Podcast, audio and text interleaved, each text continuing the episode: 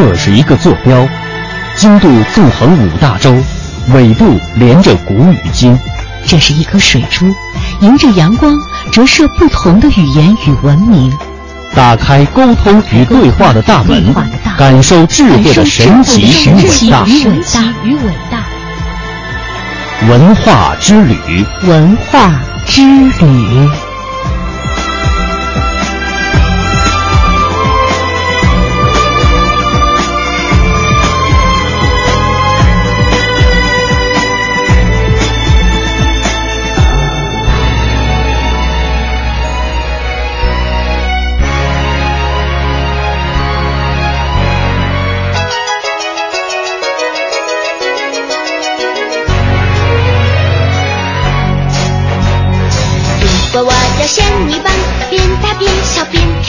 探寻文化渊源，感受文化魅力。听众朋友，大家好，欢迎收听本期的文化之旅节目，我是谢哲。大家好，我是多拉。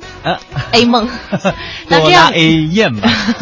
嗯，欢迎大家收听我们的节目。其实呢，在今天节目一开头的时候，当我们节目的宣传语出来之前呀，我一直在想。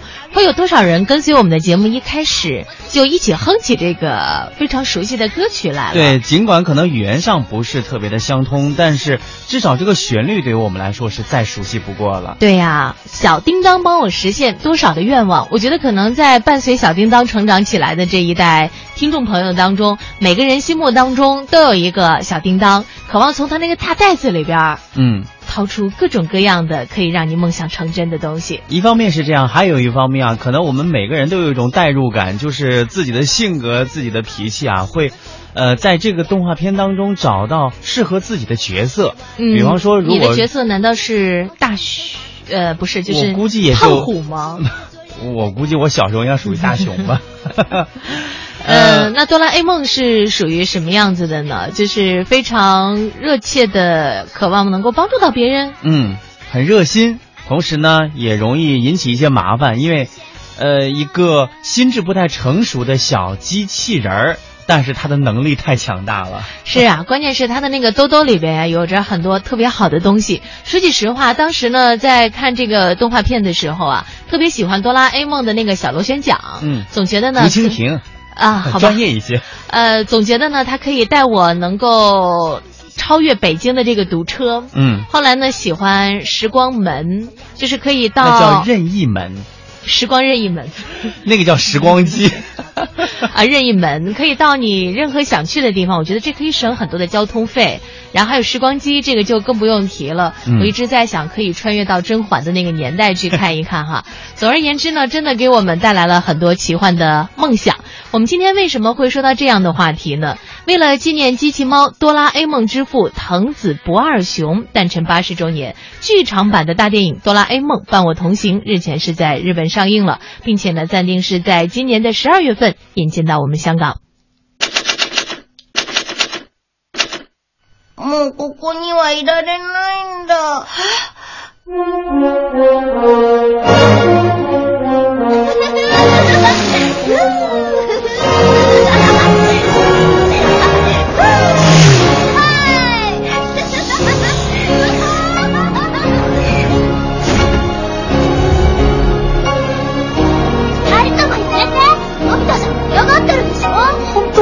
ちゃんのことが好きなの。僕がいない方がいいんだ君だっていずれ結婚するだろ？ジャイコって言ってたなジャイコやだわのび太さん。子供みたい。この間の返事オッケーよ。そばにいたいよ君のために在这个哆啦 A 梦伴我同行的预告片当中啊，哆啦 A 梦、大雄、胖虎、小静这群小伙伴又重聚在了一起，竹蜻蜓、任意门经典道具逐一亮相。而开始的字幕中，这个夏天哆啦 A 梦将要完结了，以及开篇哆啦 A 梦说的已经不能再在这里待下去了，都让整个预告片的气氛带着有一些伤感啊。同时呢，预告片也打出了献给那些有着哆啦 A 梦童年记忆的人。更是增添了浓浓的怀旧意味，而大雄与小静在雪山的相处，哆啦 A 梦向大雄告别，还有大雄被告知自己的结婚场景等多个细节，都让影片颇具看点。呃，电影呢，它是以漫画原著为基础的，讲述了机器猫和大雄之间从相遇到分别的故事。预告片后半段呢，引入歌手呃秦博秦基博所唱的主题曲，满含热泪的哆啦 A 梦，都让人感到正片的催泪。因为剧情当中，哆啦 A 梦啊和大雄挥泪告别，因为恰逢藤子不二雄诞辰八十周年的时间节点，因为漫画当中一直隐藏着一个可能性，那就是哆啦 A 梦是从二十二世纪过来的机器人，所以呢，任何时候都有可能回到二十二世纪。因此啊，这部《哆啦 A 梦伴我同行》电影一经推出，就引发了众多哆啦 A 梦粉丝的猜想，啊，有可能这是哆啦 A 梦的大结局完结篇。在日本啊，很多粉丝甚至是含泪看完了整部电影。无论是否是真正的结局，其实对于我们每一个普通人来说呢，哆啦 A 梦一直是伴随着自己童年走向成年，甚至走向未来的伴侣。在儿童漫画缺乏的年代，在孩子们缺乏陪伴的年代。哆啦 A 梦如同一个真实的伴侣机器宠物，成为了慰藉童年孤独的一块铜锣烧。八十年来，哆啦 A 梦究竟带给我们多少欢乐与感动呢？我们来听内地的动漫节目主持人彭可为我们解读你所不知道的哆啦 A 梦。机器猫呢？这部电影呢，它是一九七九年在日本开始播出，然后一九八零年是推出了它的这个电影版本。它推出之后呢，其实在日本当时引起了一个非常大的一个热潮。虽然说是它前期的时候可能是经历过几次这个萧条期，但是它最后突出出来之后，推出以后还是非常成功的。呃，它基本上以后到现在吧，都会推出一些这个电影版，然后一直到现在，你都可以看到不同的内容一个演变，就是大雄啊跟静香啊等等他们之间人物关系。不停的发展，所以它属于是一个连载的形式，一直是会有新的发展。这个就像我们不停的在长大，我们也会遇到很多新的问题一样。这个就是一部成长，哆啦 A 梦、大雄以及身边的他的小伙伴们的一部成长史。其实机器猫呢，它的名字叫做哆啦 A 梦，是日本一部非常著名的动画片哈。因为这部动画片里面，它的主要角色呢是一只来自未来世界的猫，它很厉害，帮助主人，也就是大雄解决了很多的难题。机器猫呢，其实它是呃藤子福不二雄创作的。这个作者呢，其实他不是一个人，他是两个人合作的。一个人叫做藤本弘，另外人叫做安孙子素雄，他们两个合用一个笔名，叫做藤子福不二雄。但是后来呢，两个人呃终止了合终止了合作，所以说机器猫呢，它的作者是由藤本弘延续下去的。他也把两个人的笔名稍微进行了一个修改，改成了藤子不二雄。那这个机器猫呢，其实给我们的一种感觉呢，就是它的主人公，也就是大雄，是一个非常乐观。积极向上、非常开朗的这样一个角色，从我们童年开始，就是包括像八零后、七零后，甚至九零后，很多都看过这样的一部动画片。呃，它解决了各种各样的问题，带我们童年进入了一个非常奇妙又充满幻想的一个世界，让我们觉得这部动画片呢是给童年带来了非常大的一部乐趣。而且，机器猫呢，在我们国家，比如像台湾啊、像香港很多地方，它是有非常好的一个寓意的，他们会喜欢把。挂在脖子上，呃，算是一种祈求平安的一种方式。而且这部动画片呢，里面的元素，不管是什么时候，都是值得去学习的。比如像机器猫，它为什么是蓝色的？它刚开始生产出来的时候，它并不是蓝色的，其实它是一个黄色的猫。它的耳朵呢，也生产出来的时候，其实也是有的。但是为什么后来都没有了呢？因为啊，机器猫呢。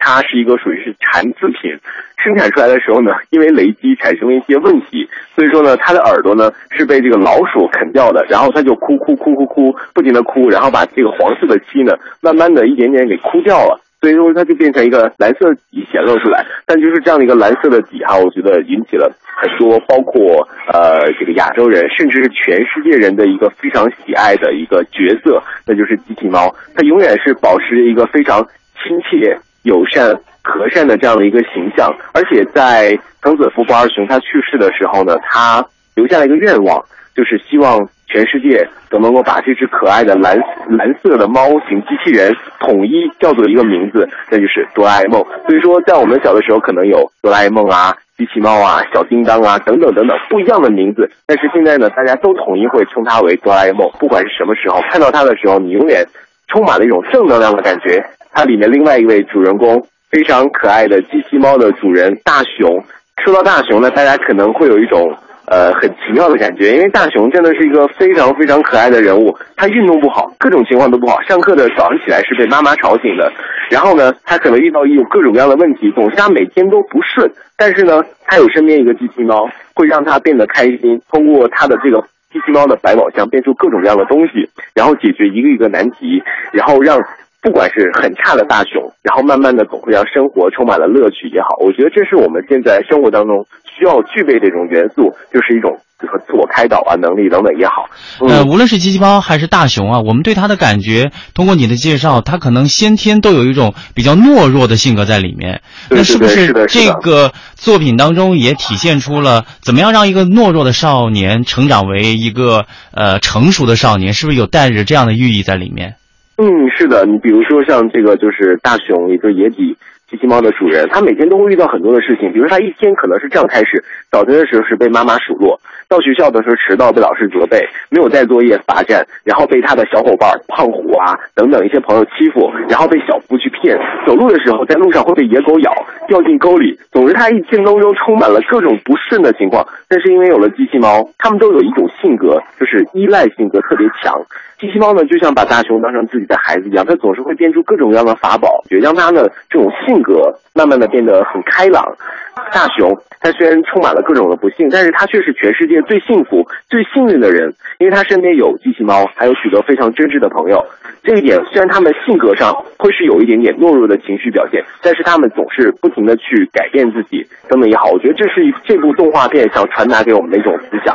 嗯，现在有很多的动画片啊，它都是呃朝着治愈系的方向去发展。那你评价《哆啦 A 梦》，它是不是也可以算作是一部治愈系的作品呢？嗯，我觉得《哆啦 A 梦》完全可以算是一部治愈系的作品。那因为治愈系的作品是让人看过之后呢，会内心得到一些满足，内心得到一种感受，得到一些慰藉。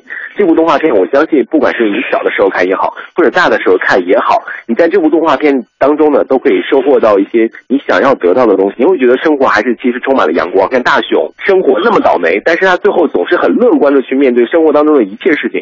我觉得这对于我们来说呢，是真的是值得学习的。嗯，还有一个就是。是这部动画片有一个非常有趣的现象，就是无论它出了多少集，呃，我不知道之前有没有过统计啊，在我的印象当中，可能也上千集了吧，呃，但是他的几个主要人物角色是永远不会变的。那他们每一个人角色是不是背后都代表着一种一个类型的人呢？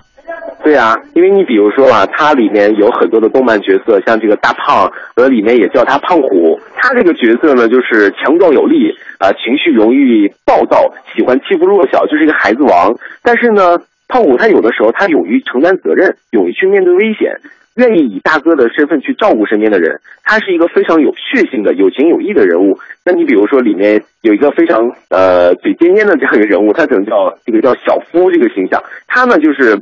从小娇生惯养，成绩呢又不算太差，性格比较自我。但是他，他把自己就当成一个社长，他一直想定位一个社长，他总是去追求自己想要得到的这样的一个梦想，就是非常的坚持，非常的执着。你像静香，这个野比的好朋友，那个非常可爱的女孩，也就是未来大雄的妻子，她就比较聪明、活泼、可爱，一种让人看起来就很善解人意、非常受大家喜欢的一个这样的一点。我觉得这点也是很多。小朋友看过了之后，觉得嗯，我长大以后想要做静香这样的一个人物。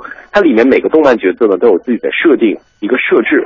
这个但是这个动漫角色呢，它可能并不完美，但是你又觉得在这些不完美当中，更像是非常真实的一个人。我们没有一个人是完美的，对不对？对。所以通过这些人物当中，我们可能感受到，虽然我们是有缺点的，但是我们还是可以用自己的优点去让别人爱自己。喜欢自己。嗯，还有一个挺有趣的现象，我发现这部虽然主要角色都是少年儿童，但是它当中也体现了很多与家长之间的对话。这在同类型的动漫作品当中也是不多见的。他是不是也是呃刻意的想表达孩子们怎么样去和家长相处，或者说家长怎么样和孩子对话呢？是，我就打个比方吧，比如说这个大熊的爸爸，他的名字叫做伊比柱，他是一个画家。绘画嘛，所以他收入不是很稳定。结婚以后呢，变成了一个公司的一名小职员，就是一个典型的上班族，朝九晚五。呃，但是呢，他有一些很多的缺点。比如说他这个嗜酒如命等等，虽然比较和蔼，但是他生活当中呢，跟比如说他对野比的时候，有的时候呢又不是很特别的友好啊。比如说野比的妈妈，她非常喜欢去怒斥这个大雄，或者是是在家里面，她可能会有一些抱怨，比如说哎呀，这个家里最近又缺钱啦，财政赤字等等的一些问题啊，很生活化的人物在这部动画片表现出来，他们跟孩子之间那种关系呢，可以看让我们看到的就是爸爸妈妈对孩子之间不停的有一些责备啊。或是怎样也好，但是他们的出发点都是为了孩子好，他们对孩子都是一种爱。嗯，呃，那现在就是呃有这样的一种说法，就是最后的这部电影应该算是哆啦 A 梦的一个大结局了。不管它以后会不会再出新的剧集，但是对我们很多哆啦 A 梦的粉丝来说呢，应该是用一种总结的心态来看这样的一部作品了。那经过了这么多年哈，呃，你觉得给你带来感动最多的是哆啦 A 梦身上的哪些东西呢？其实哆啦 A 梦开始的时候为什么会吸引我们？因为它有一个非常神奇的百宝箱，打开之后可以变出竹蜻蜓、时光穿梭机等等。其实这种呢，就是一种对幻想的一种延续，让我们对未来充满了想象，觉得以后的世界如果真的会变成这样，那我们会怎么样一种生活方式？所以说是对未来是充满了期待的。每部动画片的人物当中呢，比如说像这个机器猫哆啦 A 梦。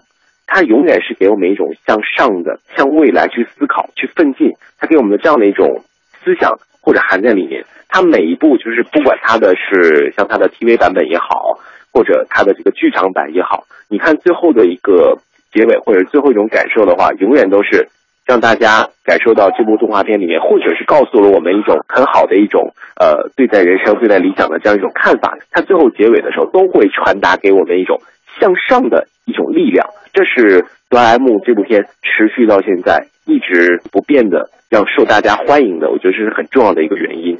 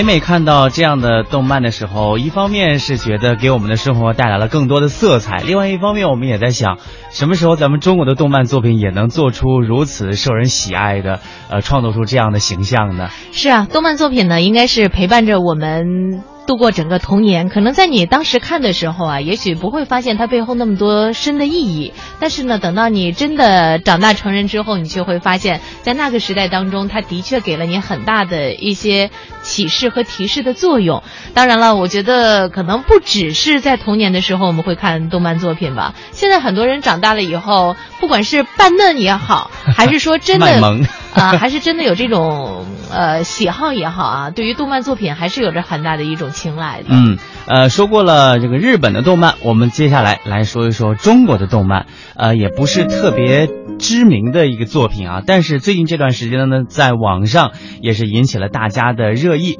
很多人在学习中国历史的时候啊，可能会有这样的感慨，就是觉得东周列国实在是太乱了。齐楚燕韩赵魏秦嘛，嗯，呃，不过呢，不久之前啊，新浪微博网友叫二混子 Stone。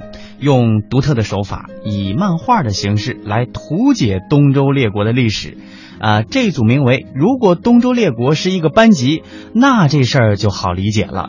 这个名字挺长的哈。这个系列漫画呢，现身微博的时候，顷刻之间是赢得了一大批网友来点赞。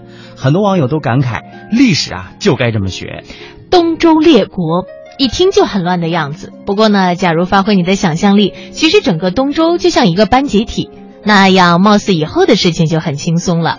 东周历时近六百年，各种结盟，各种打仗，各种计谋，各种吞并，各种错综复杂。在这儿有诗为证：如果我不在家，那么我在干仗；如果我也不在战场，那么我在去战场的路上；如果路上也找不到我，那么别找了。我可能已经挂了。其实有一点像现在比较流行的畅销书当中所做的，呃，用一种比较有趣的方法来解读历史，或者说在腰封上出现的这个文字啊。对，那这组系列漫画当中呢，作者呀是把东周列国比喻成了一个班级，把各个小国呢看成是班级里的学生，并给这些不同的国家定义好了角色。比如说周国，我们知道周天子啊，这个实力强大，统治其他各国，被作者呢封。去去的赐名为周老师，齐国因为尊王攘夷，备受其他各国的敬重，也就被作者呀戏称为班长。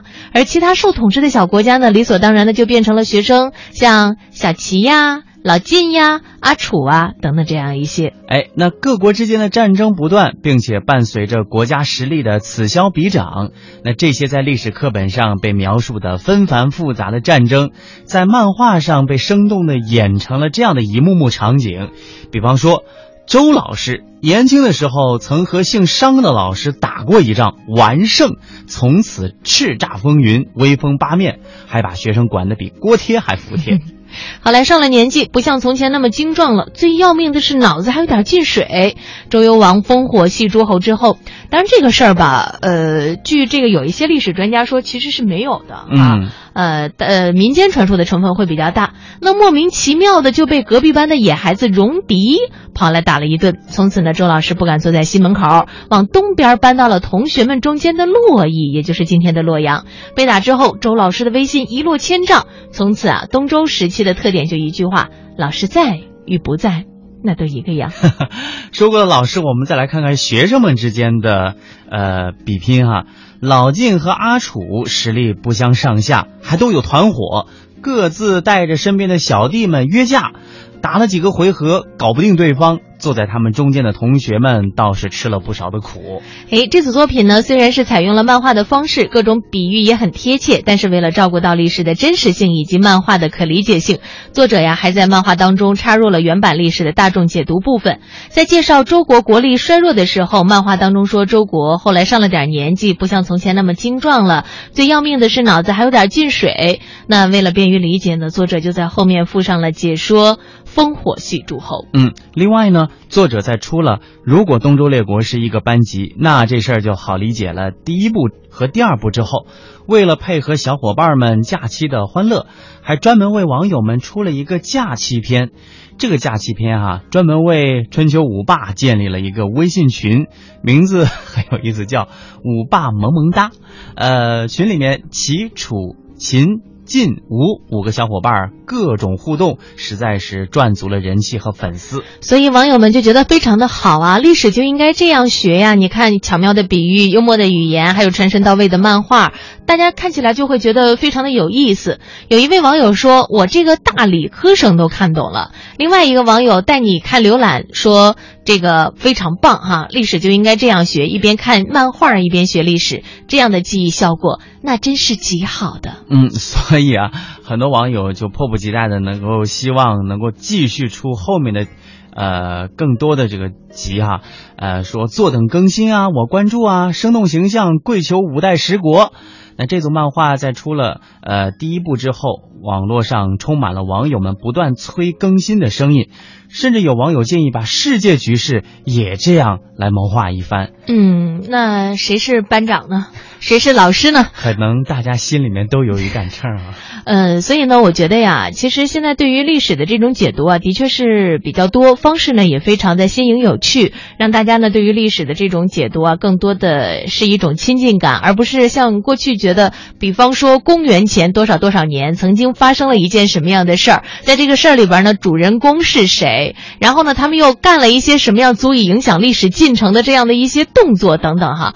原来我们学历史教科。书的时候，大致都会走的这样的一个流程。但是我看的第一本有趣的解读历史的，就是明朝那些事儿。嗯，对对对。所以无论怎么样，这严肃的一些历史知识，如果换一个换一张面孔，让呃他用一种更加有亲和力的方式。来为大家接受的话，也许效果会更好。对，呃，我相信可能很多的朋友也看过类似的这个书，但是我个人一直觉得明朝那些事儿的那个度的把握还是比较好的。嗯，就是说他的那个语言啊比较轻松有趣，看得出来作者呢对于明朝整个的历史啊把握也是比较到位，很熟悉啊，所以呢他可以前后贯通的这样讲。但是我觉得现在有一个误区，就是很多的这个作者呀也渴望把这个历史戏谑的方式讲出来，但是他讲的一是那个语言呀。就开始变得有一点点粗糙了，嗯，另外一个呢，就是他的那种解读啊，有一点点，就是太极端化了，嗯嗯，我觉得这个就可能。没有办法真正的还原历史本来的这个面目，没有关系，我们让市场来检验，让大家的点赞来检验。呃，刚才我们说到的是真实的历史，用一种全新的方式包装，让它更便于我们去理解。那接下来呢？它不是历史，它是故事，它是呃文学作品，用什么样的方式重新包装，让它更加奇幻呢？哎，由北京华研集团与金沙中国有限公司斥巨资打造的奇幻音乐剧《西游记》将于二零一五年在澳门金光大道度假村的金沙城中心，呃。驻澳常年演出，那目前呢，这个舞美设计啊已经接近尾声了。哎，奇幻呢就是这部剧的最大特色，这也是《西游记》这部原呃这部著作最大的这个特色哈。那这剧呢也融合了多媒体科技，将原幻的将原著的场景幻化成舞台呈现，这也是一部集大成的《西游记》题材的商业作品。呃，据说可以用这样的一段话来描述这部奇幻剧作所呈现的场景，就是前一分钟杨柳依依，清风徐来，唐僧师徒四人走在夕阳西下的路上，转眼之间，整个剧场乌云聚集，大战顷刻而起，巨大的天眼闪烁着洞察万物的光芒，摄影师现置身剧场，如同进入了无边无垠的宇宙，空旷震撼，这样瞬息变幻、一眼万年的情景。就真实的展现在了舞台上。哎呀，我们想象一下，也觉得这样的舞台 十分的震撼啊！我不知道他会不会用一些四 D 的效果，呃，比方说是不呃会有的时候会喷一点水雾啊，或者说你的椅子会抖一下，然后在观众席当中出真的出现了妖魔鬼怪。我们也是期待着哈，用呃全新的全息技术还有多媒体技术包装下的这些充满奇幻色彩的古典名著，呃，甚至是很多在我们脑海当中就已经非常绮丽多彩的这些传说故事，能够真实的呈现在舞台上。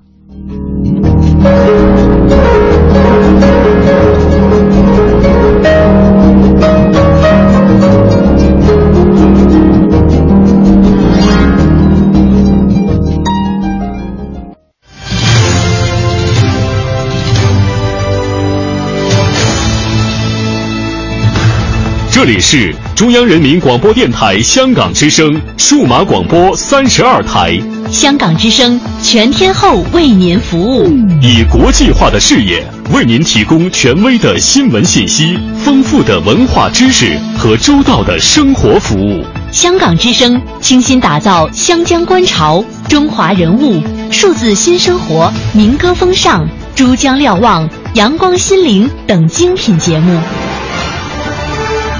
评说新闻中的道理。论述事实中的缘由，香港之声新闻节目纵览全球资讯，平息焦点话题。他们如璀璨明珠，点亮历史长河。他们如文明文化节目，共享文化盛宴，欣赏壮美诗篇。歌声随聚散的浮云，从辽阔天空而来。音乐节目。唱响五彩华章，拨动你我心弦。从旷野大地而来，纵观生活大千世界。世界。生活服务节目，发现生活智慧，展示多彩人生，寻找独家观点。普通话、广州话双语播出，敬请关注中央人民广播电台香港之声数码广播三十二台。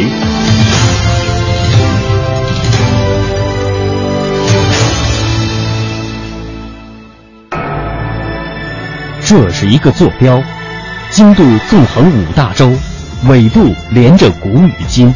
这是一颗水珠，迎着阳光折射不同的语言与文明。打开沟通与对话的大门，感受智慧的神奇与伟大。与伟大。文化之旅，文化之旅。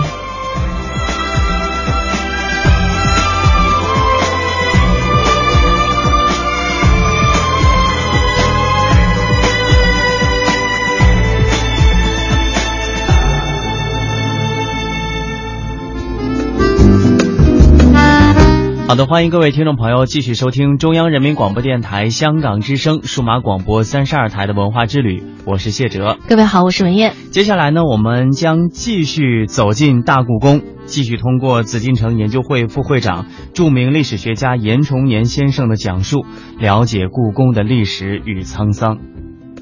紫禁城的后宫是喧闹与寂寞的矛盾体，但见新人欢笑，不闻旧人垂泪。景阳宫与咸福宫由于地理位置偏僻，素来冷清。明朝万历皇帝与王宫妃的一段孽缘，便使景阳宫成为著名的冷宫。那么，这是一段怎样的爱恨情仇？清朝入关后，经过修整的景阳宫成为了藏宝之地，五牛图等稀世珍宝珍藏于此，景阳宫又焕发了新的生机。系列节目《大故宫景阳咸福》，紫禁城的后宫有东西各六宫的十二宫之多。由于都归嫔妃们居住，所有人都希望住的能够离皇帝所居的乾清宫、养心殿近一些。但人情分亲疏，地利自然也分远近。景阳宫与咸福宫，由于偏安东西六宫的角落，素来冷清寂寞。明朝万历年间的景阳宫，甚至一度成为令人恐怖的冷宫。今天的东西六宫都已经回归百姓，成为对外开放的博物馆。但庭前的树、院内的景，都在无言地诉说着曾经的悲喜。北京社会科学院研究员、中国紫禁城学会副会长严崇年先生，为您带来系列节目《大故宫景阳咸福》。故宫这东六宫和西六宫啊，它有个特点，最东北角那宫叫景阳宫，最西北角那宫叫咸福宫。这俩宫啊，东西是对称的，有特点。其中一个重要特点，它那个正殿呢是三间，其他的十座宫殿正殿呢都是五间。因为这俩宫有共同特点，所以我把这两个宫就合了一讲来讲。景阳宫、咸福宫合成一讲，就是景阳咸福。大家要问呢，为什么别的宫正殿都是五间呢？这景阳宫和咸福宫正殿是三间啊？有两种说法。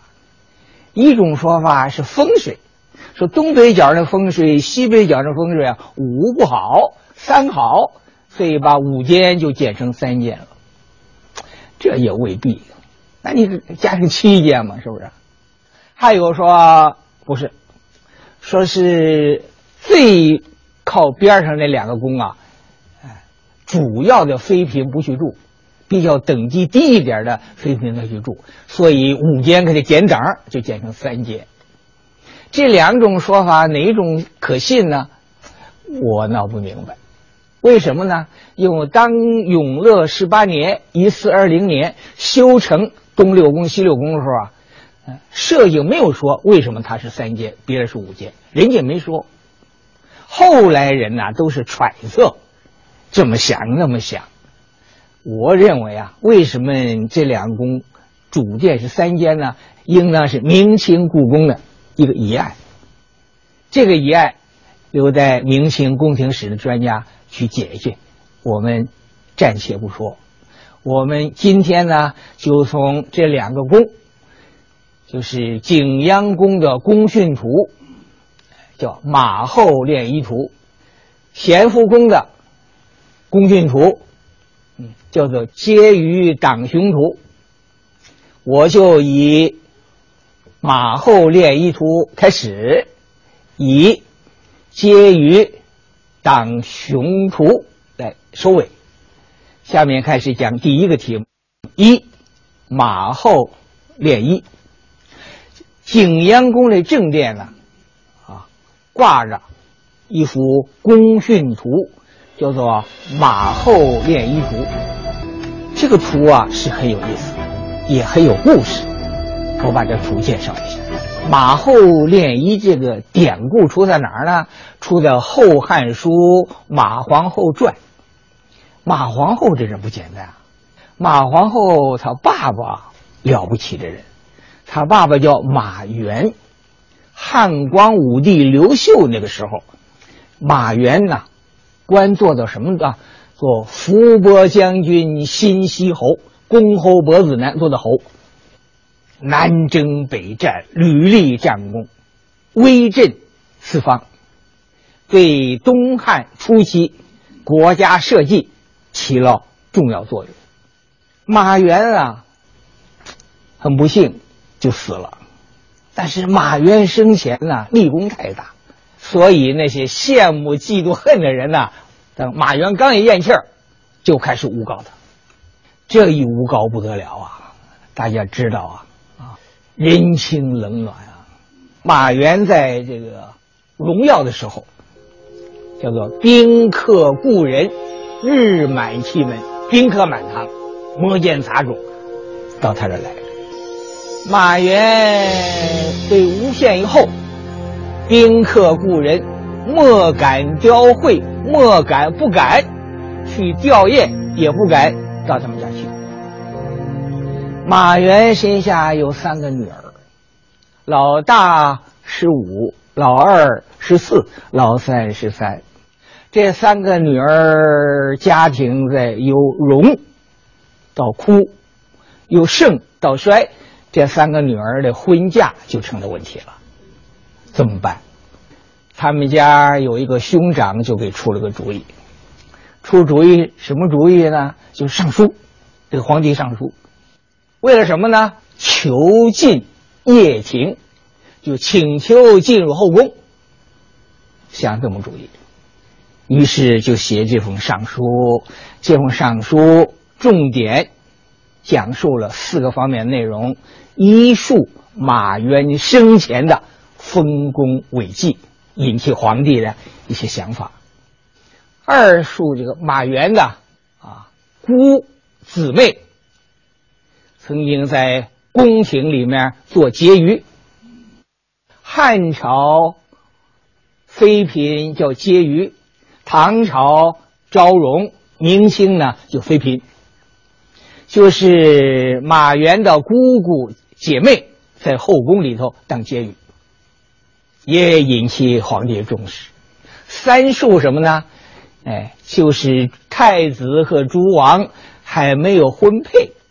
结婚了也不行是吧？还没婚配，就是有一个有一个圈，你可以进去。第四，四庶，就是马援这三个女儿，大女儿十五，二女儿十四，三女儿十三。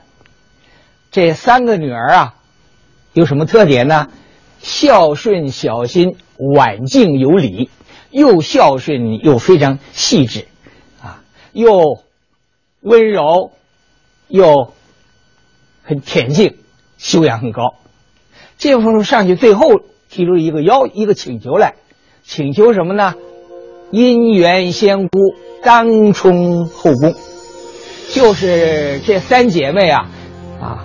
仿照她姑姑，哎，到后宫，在后宫里头，哎，充当皇帝的，呃，婕妤呀，呃，美人啊，等等，提出这么一个请求来。信到了皇帝那之后啊，皇帝就允准，就答应了。于是，就是马后当年是十三岁，就进到后庭，到皇太子宫。马后就进了宫了。进了宫，这老皇帝不久就死了，太子继位，做了皇帝。这太子就是东汉明帝，光明的明。明帝做了皇帝，这个马氏呢，跟呢就做了皇后，所以叫马后。马皇后啊，在位二十三年啊，最后是善终。这个人是有妇道人家的美德。叫妇德，他这美德啊，根据《后汉书·马皇后传》的记载，我概括了四条：一好学，二简朴，三自律，四辞让。一好学，这马皇后啊，人家出身名门呐，在家里头就好学。到了后宫以后，就格外的勤奋好学，学易经，学春秋，学诗经，学楚辞等等。你看呢，学哲学，学文学，学历史。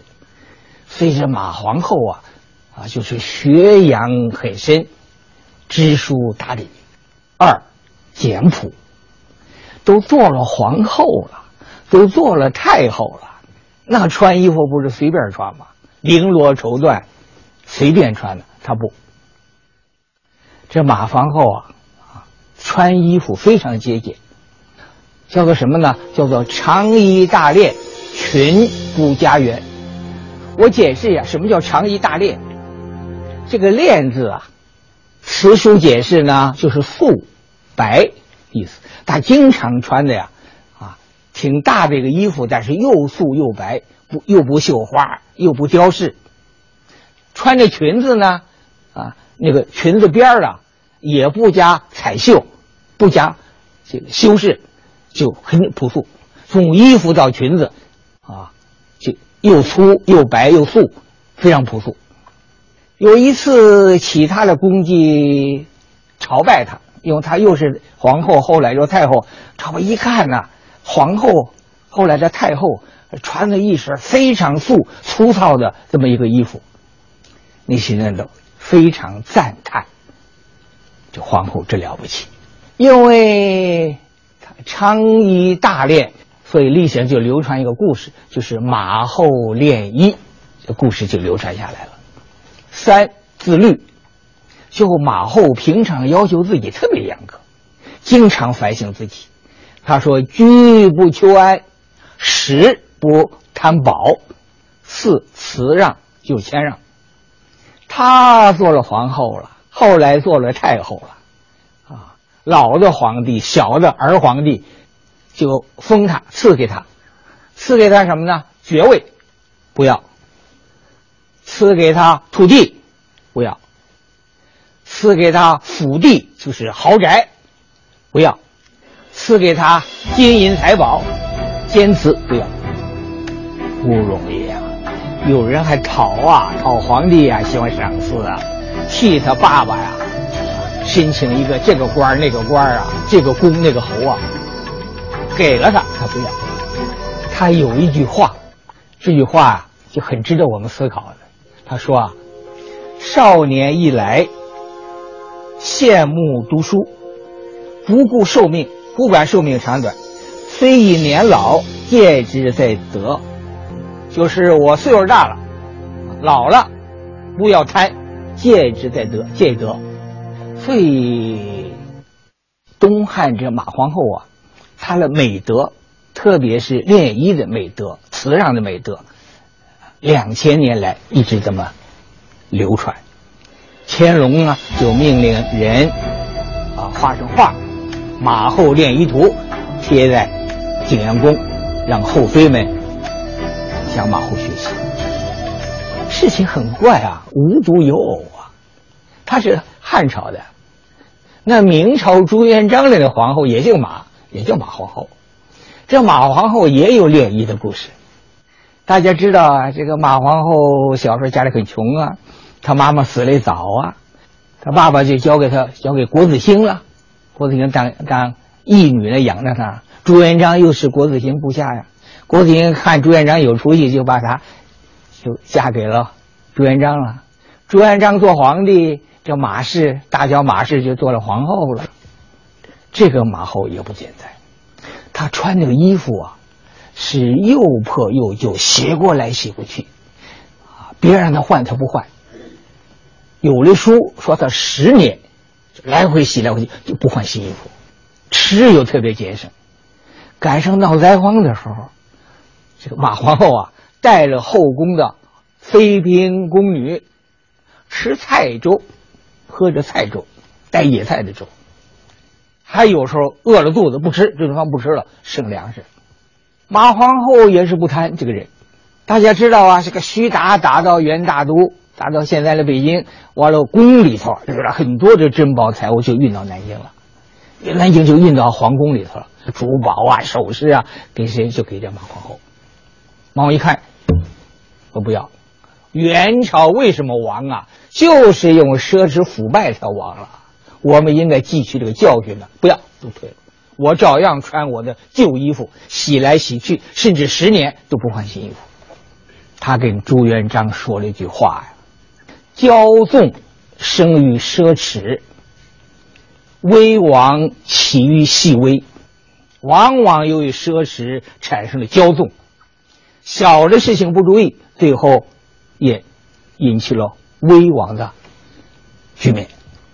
朱元璋也很赞赏，说：“至言也，这是至理名言了。一个妇道人家说出这么啊至理名言，还是了不起的。”上面我就讲了景阳宫啊马后练衣图这个历史故事，这是中国。妇女的美德的一个表现，在景阳宫住的还有很多一些后妃，重要一个后妃就是王妃，所以第二个题目我讲王妃冷宫。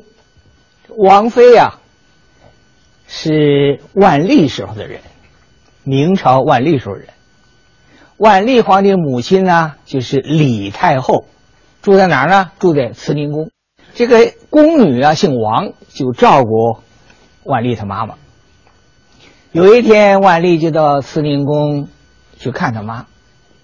这时候，万历是皇帝了，这年他这年他十九岁了。然后老太后没在，就看到这个宫女儿王氏了。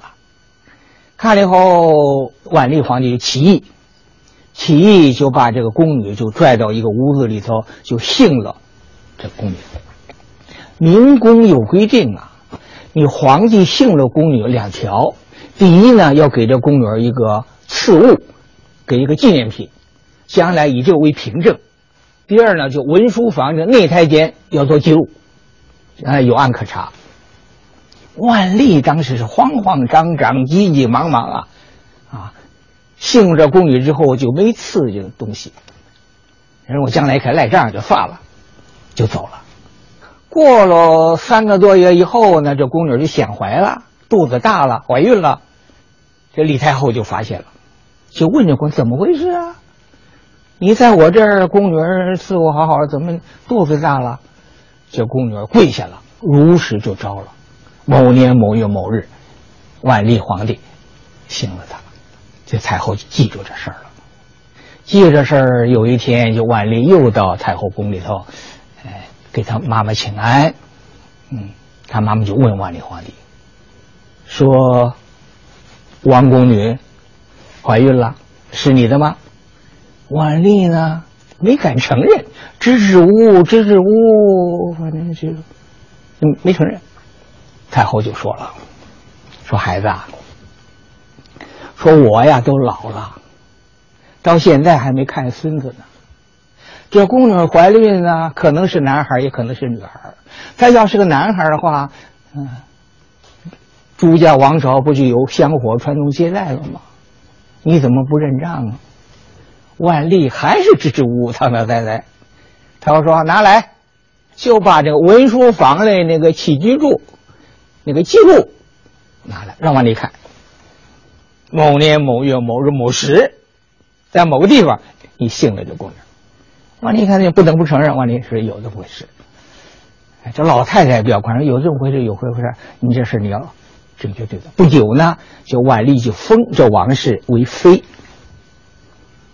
到万历十年八月，果然这王氏就生了一个男孩这男孩呢，就是名字叫朱常洛，就是那个太常皇帝。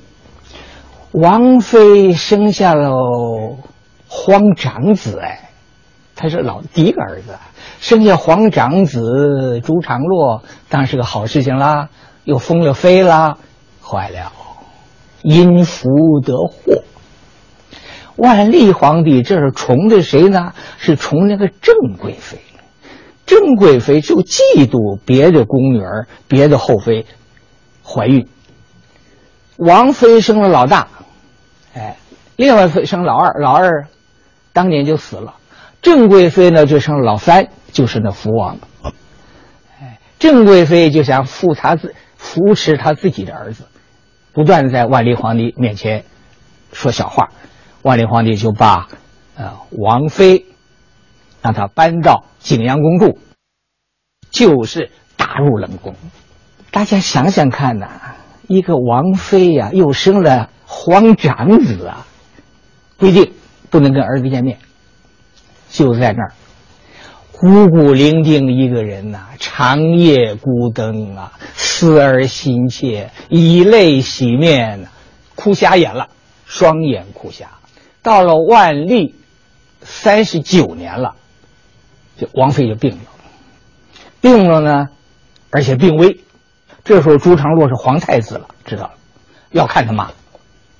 别人都拦着不能看，朱常洛就请示他爸爸万历皇帝要看他妈，万历皇帝就同意了。朱常洛带着谁呢？带了他的儿子。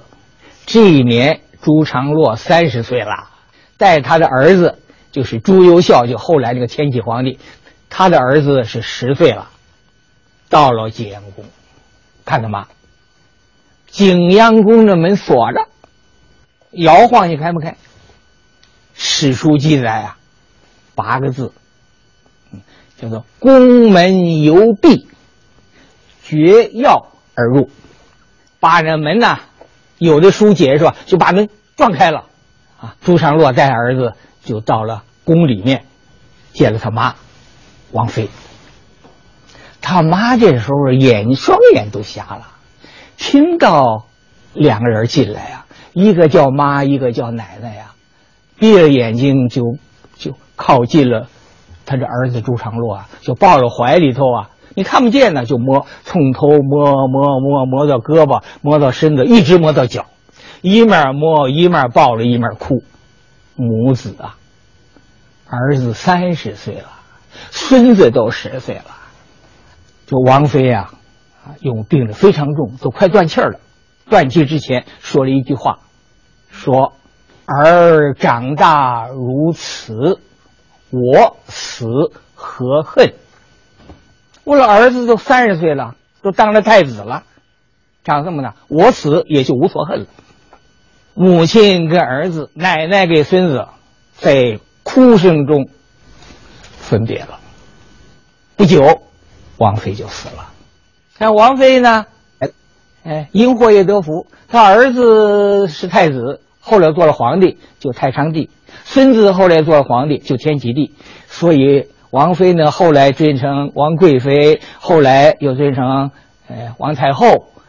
哎，死了以后，和万历皇帝合葬，就是明十三陵的定陵里头埋的王妃。